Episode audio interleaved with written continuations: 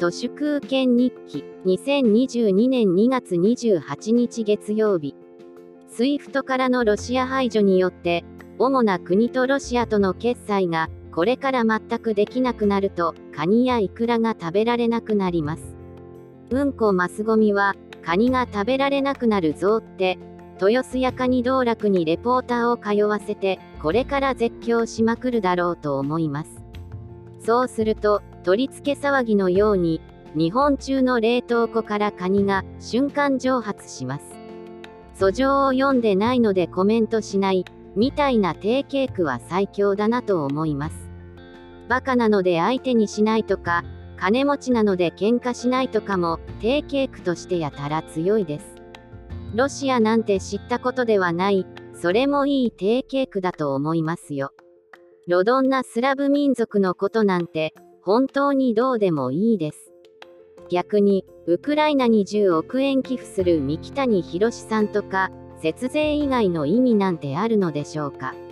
今も週4日のノルマでニコ玉に強制出社させられている楽天社員からすると、尊敬できるご立派な経営者なのでしょうか。カニやイクラなどロシア産の海産物が経済制裁で止まれば、ふるさと納税も楽天市場も一気に壊滅すると思うので一石三鳥です。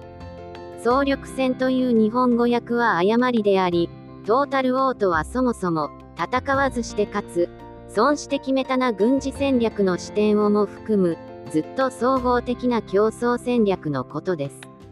鍋や釜を溶かして戦車にすることではありません。本質的な意味で日本はそのトータル王に少なくともここのところ40年くらいずっと負けっぱなしです。歴史を知らないバカですね。プーチンの時代が何らかの野蛮さで終わってロシアは世界の表舞台から完全に姿を消すだろうなと思います。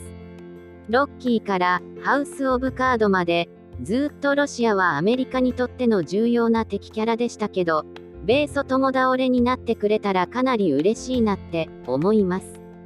スラブ民族に負けずと劣らず、遅い、疎い、頭のおかしな日本は、歴史の上で最も成功した社会主義国民国家、つまりネクストロシアだと思います。ドストエフスキーの小説に出てくる帝政ロシア時代のサーベルを腰に下げた、うすらバカ子役人みたいな政財官学マスメディアの民間子役人どもが、これからどんどん促進物となり、自滅していくと思います。ロシアの愚かさを笑っていられるお立場ではありません。足柄市のアサヒビール工場が来年の1月でなくなります。足柄市のふるさと納税人気返礼品はぶっちぎりでアサヒスーパードライです。空爆によってウクライナのビルが吹き飛んでなくなるのも、足柄市のアサヒビール工場がまるっと姿を消すのも、総力戦という意味では同じことです。その辺のことがわからないと、日本はどんどん負けが込んでしまうでしょうね。なあムー、本日は以上です。ありがとうございました。人の行く裏に道あり花の山。